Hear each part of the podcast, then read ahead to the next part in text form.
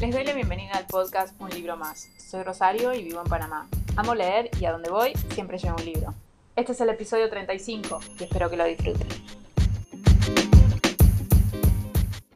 En el episodio de hoy vamos a hablar de un libro que no sé si me gustó mucho.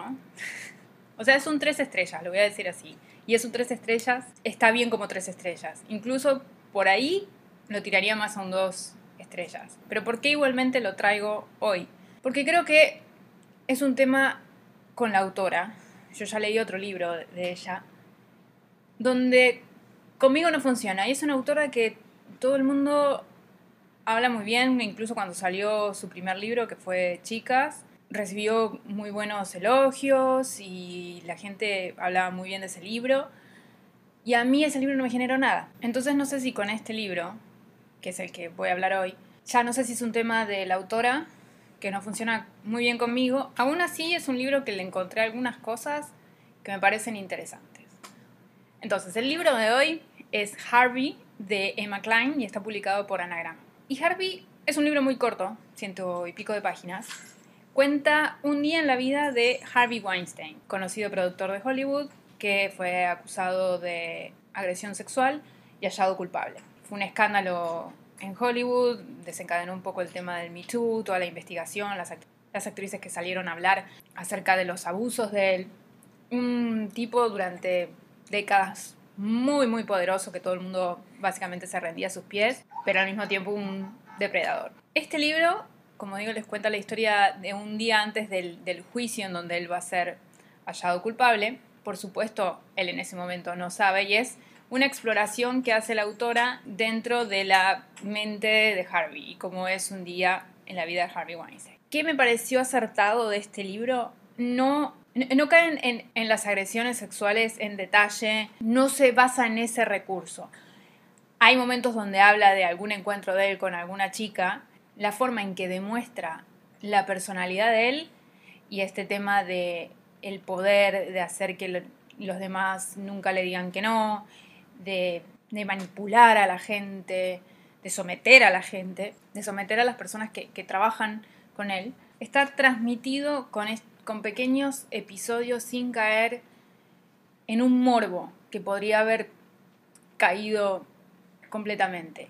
La discusión también es, ¿realmente se necesita el punto de vista de, esta persona? Usualmente yo estoy a favor de que la literatura puede hacer lo que quiera y puede jugar de la forma en que le da la gana. Y creo que no cayó en un lugar la autora donde se aprovecha de la situación, por así decirlo. Sí creo que hubo una jugada de marketing una jugada de marketing para aprovecharse de venderlo como eh, Harvey Weinstein, que por supuesto está bastante obvio en el libro, ¿no? Nunca nos mencionan el apellido de él, pero es obvio de quién están hablando. Entonces, por ese lado, el libro me pareció que, lo hizo bien. Pero claro, en el momento que lo leía y, y algunos de los reviews que vi, después cuando lo terminé, el tema era si realmente valía la pena explotar este asunto. Porque es muy doloroso para las víctimas, porque se ha avanzado tanto en ese sentido que para qué vamos a poner un punto de vista que hasta algún punto podría uno decir lo está justificando.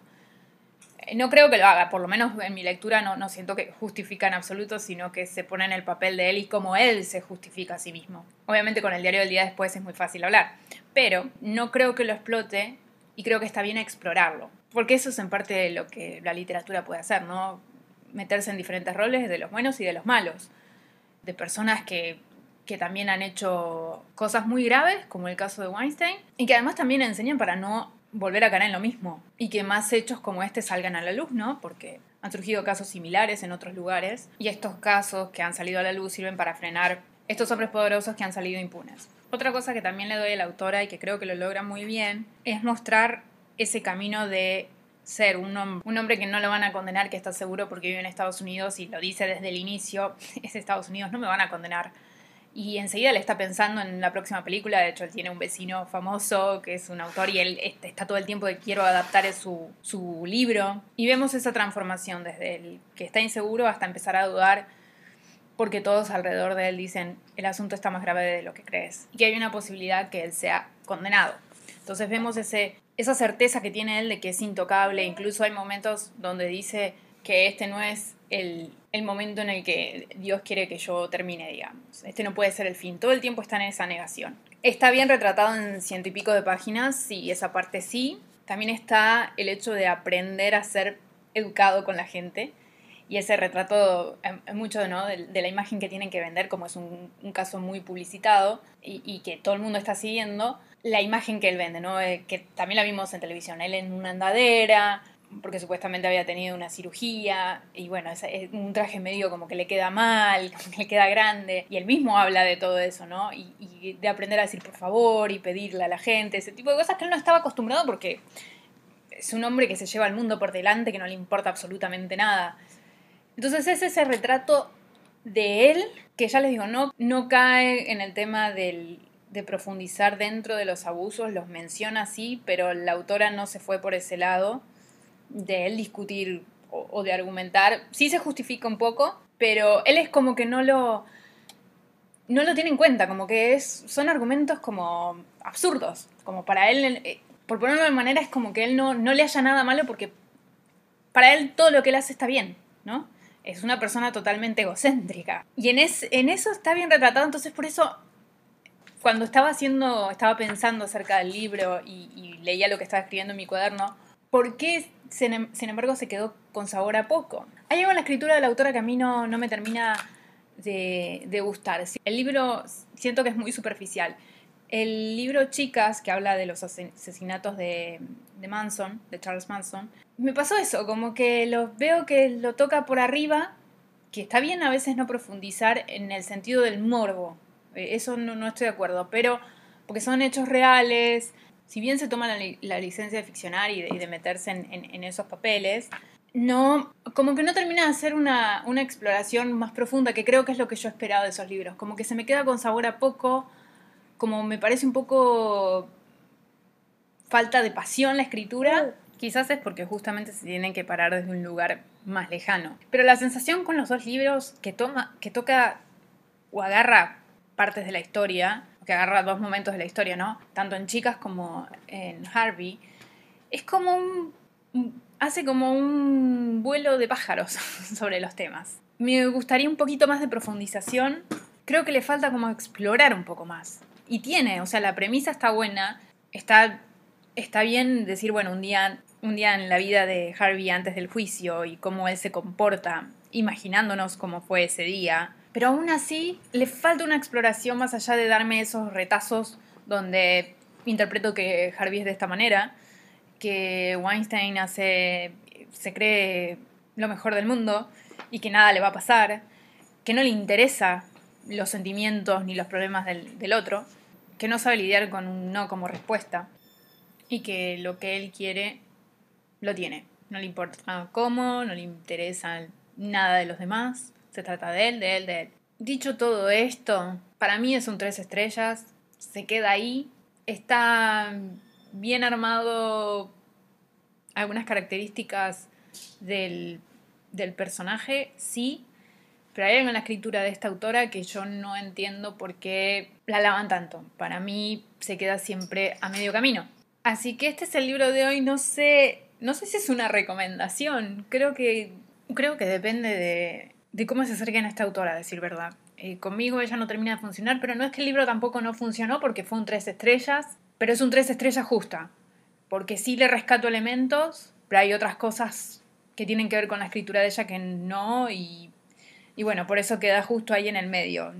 Por ahí hasta sería un 2.50, dos estrellas y media. Pero no sé, porque hay elementos que sí me parece que están bien retratados sin caer en el morbo, y eso me parece muy importante también. Así que esta es la mm, recomendación, si se quiere, del día de hoy. Creo que es un libro un poco polémico e interesante también para, para cada lector. Por eso también quería traerlo. Y en la sección de un libro abierto finalmente vamos a hacer el ranking de las 10 mejores lecturas del 2021. Creo que este va a ser el último ranking, ya después hablaremos por ahí de, los, de, las, metas para, de las metas para este año. Pero bueno, quería hablar de los 10 libros, y los reduje a 10 libros, que no fueron publicados en el 2021, pero que yo leí en el 2021 y bueno, voy a empezar de los que menos a mi favorito, digamos, ¿no? En el puesto número 10 puse Las aventuras de Huckleberry Finn. Hay un episodio sobre este libro. La verdad que a mí me gustó mucho, no esperaba que me gustara tanto. El personaje de Jim me encantó. Y Huckleberry Finn como personaje me gusta más que Tom Sawyer. Y me pareció una lectura muy entretenida, muy fácil también de imaginarse el escenario en donde estaba, ¿no? En el puesto número 9, El Tulipán Negro, también hay episodio. El Tulipán Negro de Alexandre Dumas. A mí es un autor que ya considero que está entre mis favoritos de los clásicos después de dos libros leídos. Y El Tulipán Negro me pareció que se movió muy bien. Cualquiera de los dos finales que, podría haberse, que podrían haberse dado hubiese estado bien para mí por ahí la exploración de otro alternativo me hubiese divertido, pero no, no puedo decir que no me gustó el final tampoco. Así que me pareció un libro, un libro que me entretuvo mucho y me gusta mucho la forma de escribir de Alexandre Dumas. en octavo puesto, ¿Quién no?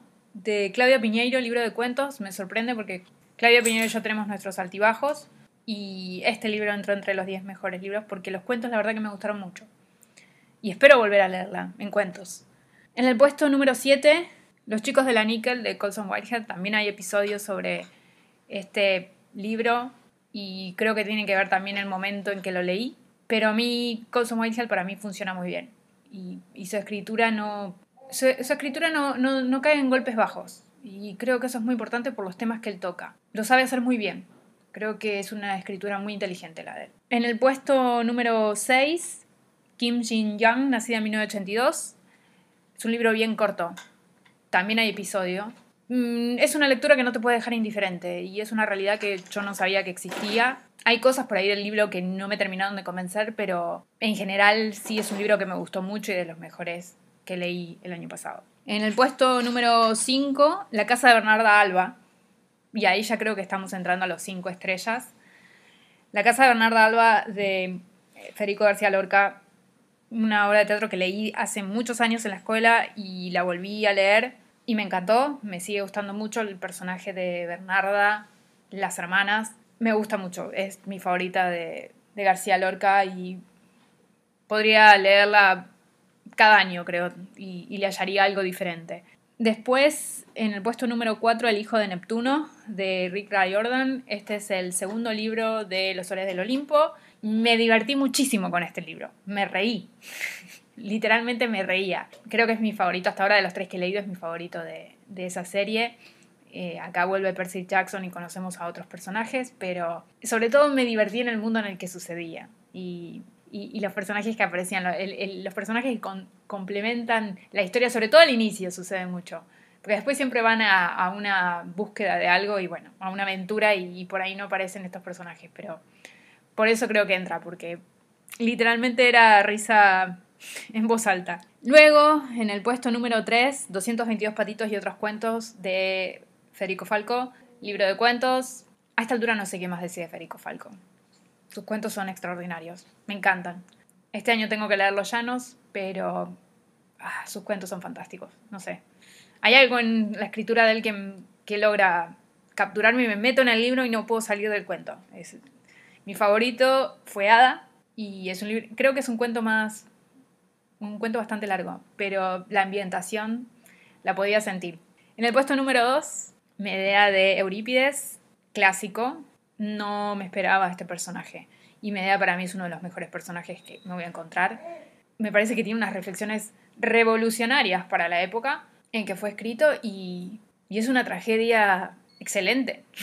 no sé qué más decir hablé ya, no sé si hablé en profundidad en un episodio de media, pero es una es corto, así que pueden intentar leerlo, pero creo que ella como personaje, como mujer, uf, me encantó. Y en el puesto 1 creo que no va a ser ninguna sorpresa. The Crimson's Q de S.E. Grove, el tercero de The Mapmakers Trilogy. Hice un episodio, hice una excepción con libros en inglés. Cierre de trilogía perfecta. Una de las mejores trilogías infantiles que he leído creo que no cae en acomodar una realidad, sino que todo encaja bien, no la acomoda como para ganar gracia con el lector, en absoluto, y me parece sumamente original. Así que creo que ese fue mi mejor libro del año pasado. Además de que es un cierre de trilogía y no siempre los cierres de, de series son buenos y por ahí te pueden dejar con un sabor amargo.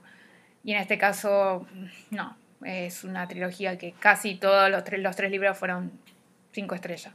Bueno, hasta acá el episodio de hoy. No se olviden, si les gusta el podcast, se pueden suscribir en cualquier plataforma en la que estén escuchando, ya sea Spotify, ya sea Apple Podcast, ya sea Google Podcast, solo ponen suscribirse y le van a salir todos los martes, que es cuando publico el podcast, una, un episodio nuevo. Así que si les gusta, también me pueden dejar una reseña o pueden mandar un correo a un libro más podcast.gmail.com. Y creo que hasta acá no tengo más nada que decir. Pido disculpas si, si hay alguien nuevo por ahí, si hay ruido de fondo de juguetes. Es imposible grabar cuando tenés una bebé chiquita. Y no encontré otro momento para hacerlo. Esto sucede cuando es un podcast casero. A veces logro un momento en donde ella puede estar con mi esposo, pero bueno, hoy ha sido complicado y, y el fin de semana también, entonces si escuchan ruido de fondo, si escuchan llantos, si escuchan, si escuchan llantos, si escuchan movimientos de juguetes, les pido mil disculpas. Intento que no suceda, pero a veces se me va de las manos y este es el momento y yo quiero que, quiero que todos los martes a las 8 de la mañana esté el episodio listo. Así que pido disculpas y si no tienen problema con esto, entonces lo veo la próxima semana en un libro más.